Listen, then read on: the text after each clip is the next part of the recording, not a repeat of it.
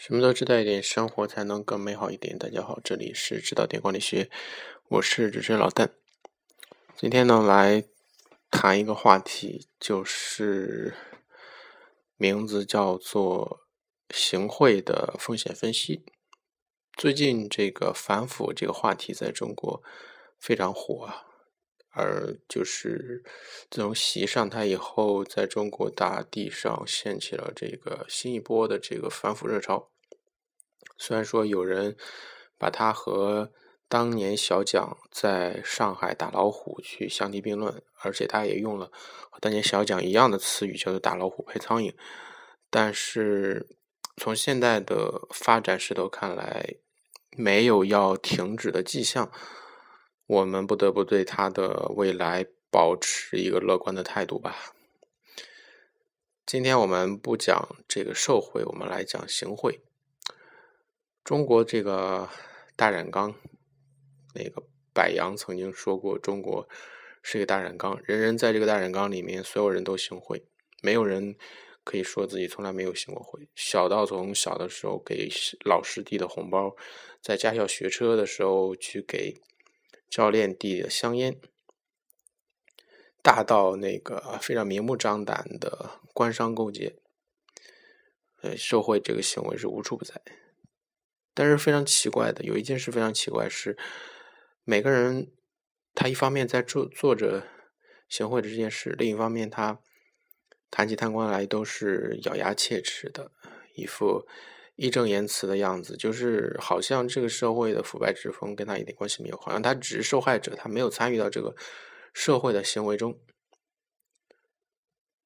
其实这跟其他的不仅仅是受贿，跟其他的一些行为也是非常类似。就是比如说随地吐痰这件事，他可能刚刚随地吐了一口痰，然后转头他要去骂别人，说是别人随地吐痰不讲公德。所以说，如果你真的要在意这件事的话，你真的应该去从自己去改变，要么你就不要再去去批判腐败有什么问题。所以，所以说这是一个非常奇怪的事情。嗯，腐败这件事呢，从我我们这个国家诞生开始吧，到今天，我认为它没有一刻被彻底根除根除。我们距离彻底根除它最近的。一刻呢，就是在毛时代、毛泽东时代那个打破了一切阶级的人平等的时代。其实，在那个时代，腐败也是顽强的生存。在那个时代，那个知青们为了这个争夺非常稀少的进城的名额，或者是进大学的名额，因为当时大学是一个推荐制的嘛，为了争夺这个进大学的名额，无所不用其极。虽然说没有很多钱嘛，但是他们可以用自己所拥有的，比如说女生就可以用身体去行贿，然后男生就可以用粮粮票，用一些，反正他有什么他就可以去行贿。再举一个例子，就是清朝入关之前嘛，本来它是一个非常单纯的这个游牧民族，他们之间的腐败行为是非常少的，但是他们一旦占领中原之后，还是被这种文化。所折服吧，你可以看到，到清朝末年之后，这个社会的腐败之风可以说是啊达到了一个极点。我们今天这些人再去想象当时的那些人的行贿手段是不可想象的。今天我们的行贿手段只不过是送一些大闸大闸蟹的券儿啊，或者购物卡呀，这和当时的行贿手段比起来，真的是有点 low。举个例子，当时有一个叫雅慧的这个行贿方式，就是他可以去这个是呃行贿人去买一幅，去送一幅假画，去给那个受贿人，去给这个官员，然后这个官员呢也明明知道他是假画，然后呢这个行行贿人呢再去跟那古董商老板去串通，让他去上门高价回收。这个这幅假画，然后最后他再把钱去给那个古董商，这样一来呢，没有人能够知道这个行贿的和受贿这个行为，因为一幅画的真假鉴定，有的时候连专家都啊百口莫辩，就是他永远不可能确定这幅画是真的还是假的。即使即使有专家去说这幅画是真的，他可以造的非常真，但是他就是假画。所以说，但是这个东西的荒谬在于，这里面所有人都知道这是假的，但是他们这件行为就是确确实实的就完成了。所以说。我们今天再去想象当时的那个人的腐败，我们也是完全不可以想象的。所以说，我们还是处在一个非常低级的一个腐一个腐败的阶段。如果再任由腐败发展下去，我们可以想象我们国家会到达一个什么样的程度？清末的那个腐败的那个最后导致亡国的一个教训，也不是不可能再发生的。其实这个社会里面的行贿呢是无处不在的，但是也没有到所谓的不行贿就活不下去的地步。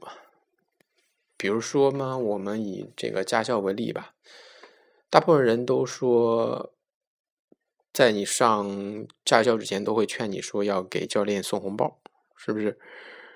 但是大部分实际上大部分这个行行贿。行为的发生呢，都是这个学员在为了在一定程度上去降低考试的难度。而如果你真的能够认真练车，或者说你的车技本来就非常娴熟，你根本就不用去送红包，你也可以过。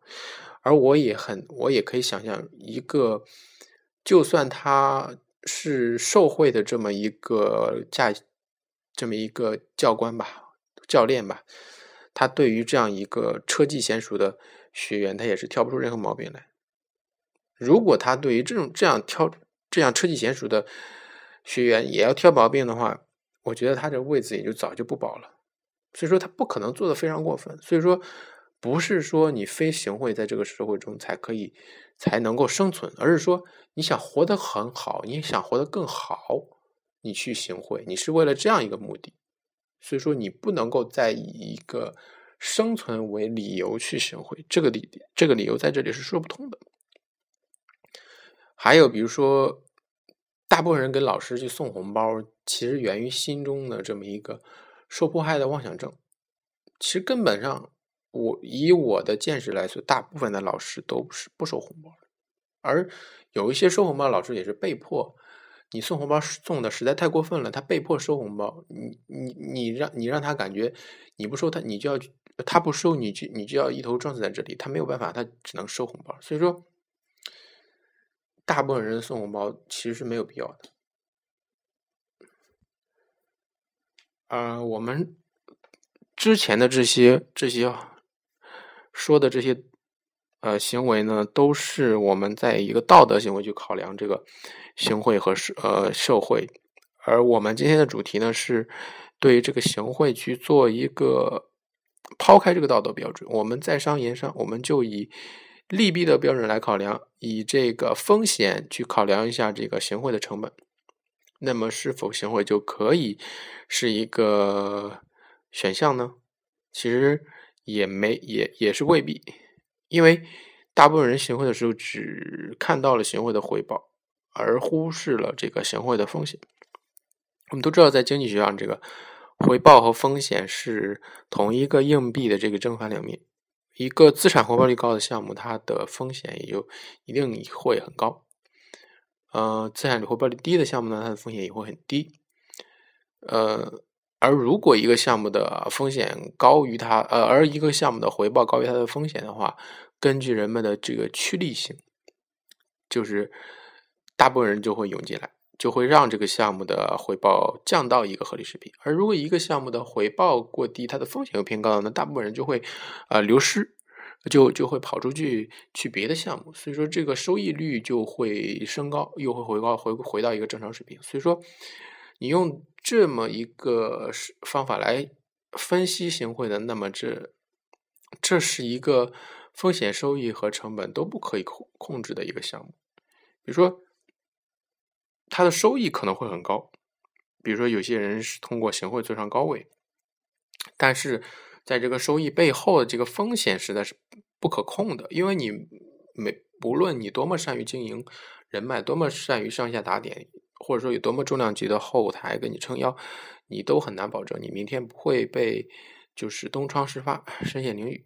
就是特别是在这么一个社交网络、这么一个网络发达的这么时代，人人都是一个信息源，人人都是一个媒体的时代，你任何一点的疏忽，你不可能，你行为不可能不留下痕迹。我可以，我可以如明明白白的告诉你，绝对不可能不留下痕迹，因为你，你，你必然会留下痕迹。你要用一些行为去掩盖这些痕迹，而你去掩盖这些痕迹的行为呢，你又要用更多的行为去掩盖这些掩盖行为的痕迹。所以说，这是一个悖论，没有人可以完全把事情做得天衣无缝。所以说，它的风险是不可控的。再一个呢，它的成本是不可控的，因为受贿人的胃口，他是永远不会被充分满足的。呃，我们都知道人的这个贪欲是无穷的。你你对一个受贿人去行贿的话，他的需求会越来越大。你今天送送呃送银子，你明天就得送金子。你送了金子，你你再求他办事你就得送钻石，对不对？所以说，这一个成本是不可控的。相比它的收益来说，它的收呃收益率会降，慢慢的在降低。所以说，这是一个呃另外一个原因。我们为什么说它的风险是非常大？再一个原因呢是它的，我们刚才说的，它的收益是不可控的。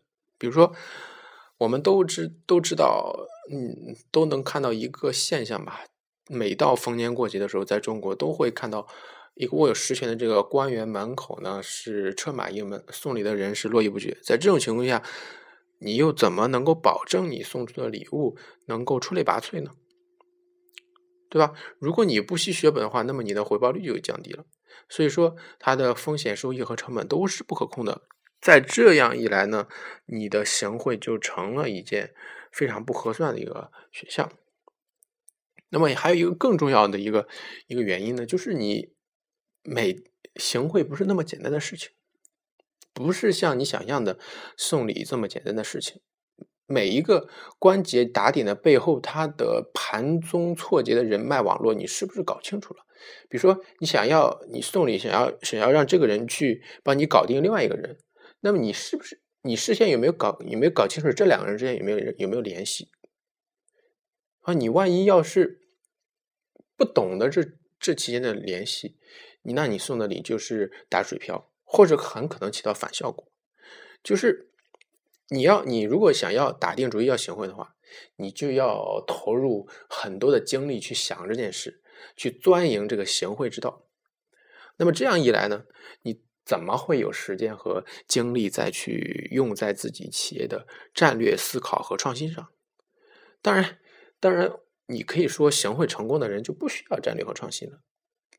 但是这样一来，你的企业里最后就会上行下效，就会就会你这个人周围就完全都是一一帮拍马屁的小人，你自己就变成了一个需要被别人贿赂的人。